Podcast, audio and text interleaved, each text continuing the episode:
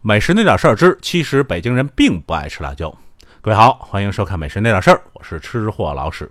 据二零一七年的统计啊，北京人对各菜系的喜爱中，川菜占到了百分之二十一点七的地位，而这第二位这个粤菜啊，占了百分之十七点五的地位。所以说啊，现在北京人真是无辣不欢。据统计啊，北京人目前一天要吃掉六百五十吨的辣椒，平均每个成年人啊都超过了一两。而快餐店的这个辣汉堡的销量啊，更是不辣汉堡的三点五倍。然而历史上啊，著名的十大区中，北京啊其实并不在列。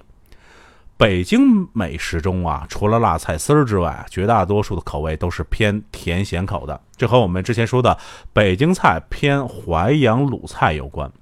那么。不禁令人惊奇了，北京人啊是何时喜欢吃这个辣椒的呢？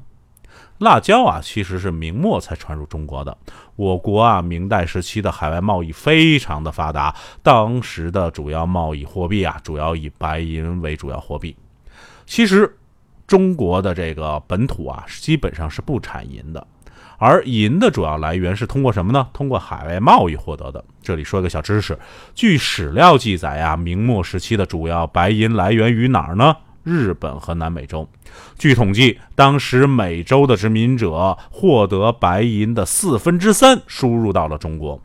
当然，白银一起来的还有什么呢？有玉米、红薯、花生等美洲作物。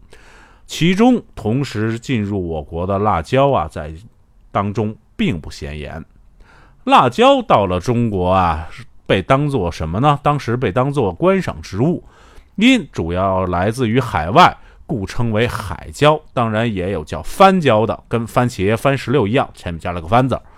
此前中国人吃辣啊，主国主要是什么呢？花椒、芥末和茱萸汁。哎，这个茱萸啊，和那个遍插茱萸少一人的茱萸可不是一回事儿。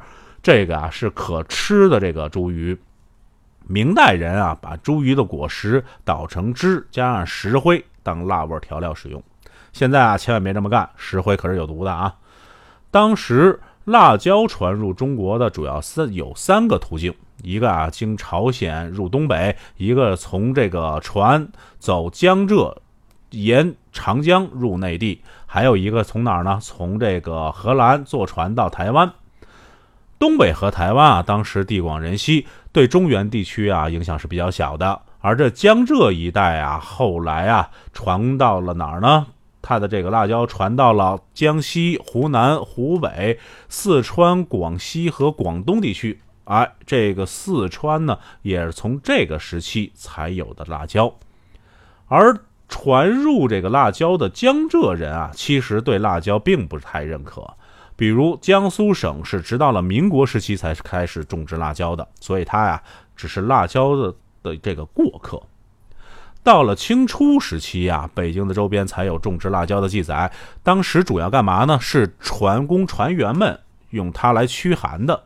北京地区哪有船工船员呢？哎，是这个北京的周边的天津，还有这个京杭大运河一带。哎，这个地方呢有这个船工，他们喜欢拿辣椒来驱寒。后来呢，辣椒传入了北京以后呢，因为辣椒的突出的优势是什么呢？成本低，而且呢易种植，特别是适合做什么呢？辣味泡菜，哎，可以让这个泡菜呢口味更这个鲜明一点。所以呢，受到了北京人的这个老百姓人老百姓的喜欢。当时啊，北方的这个蔬菜比较少，哎，这个各位老北京也都知道，以前北京干嘛呢？有这个积这个冬储大白菜的这个习惯，蔬菜少，所以呢，辣椒呢可以帮助储存这个白菜，把它做成泡菜，也可以做一些其他这些辣白菜啊，提高这个辣味儿啊，更丰富口味，嗯。然而，在很长一段时间啊，北京呢是老北京人是对这个辣椒啊并不太接受的。古人啊认为这个饮食清淡啊才能养生，刺激性的食物啊对身体是大大的有害。清代时期呀，北京菜是以淮扬和鲁菜为正宗。到京城的官员和商人举子啊，大多都是来自哪儿呢？来自于这个江南地区。他们认为吃辣是不文明、粗鲁的这个表现。当时这些人啊是风尚标，所以呢，老北京人啊对食辣呀颇为这个蔑视。此外啊，在中医中啊，辣椒呢有伤眼的这种危害，所以呢，北京城因风沙大、隐疾多，客观上也抑制了辣椒的传播。虽然啊，辣椒在民间受到了欢迎，但在正式场合啊，是基本上看不到它的踪影。在传统的北京菜中啊，辣味儿是非常少的。北京人大规模吃辣是什么时候呢？是到了解放后才逐渐形成的。为什么呢？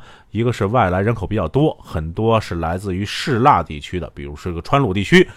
二是什么啊？生活节奏都比较快，辣椒给人们带来了刺激性是比较直接的，更适合快餐。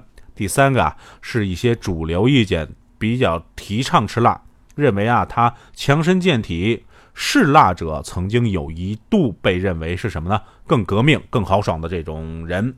所以种种这些原因呢，使北京这个吃辣渐渐的被普及开了。当然，现在还有很多这个辣味儿能更适合这个年轻人刺激的心态。在今天，我国辣椒的产量已经占到了世界的百分之四十六的百分之四十六了。现在啊，八大菜系啊，基本上也都被这个辣椒占领了，没有哪个菜系中没有辣椒了。辣椒在提味的同时啊，也取代了中国菜的这个丰富性，这是我个人认为的。一个辣椒啊，掩盖了不同口味之间的差别，甚至。小编呢看到了有一些烤鸭店甚至都加辣椒，这个啊本人认为有点哭笑不得。好了，今天的美食那点事儿，老史就跟您说到这儿，咱下回接着聊。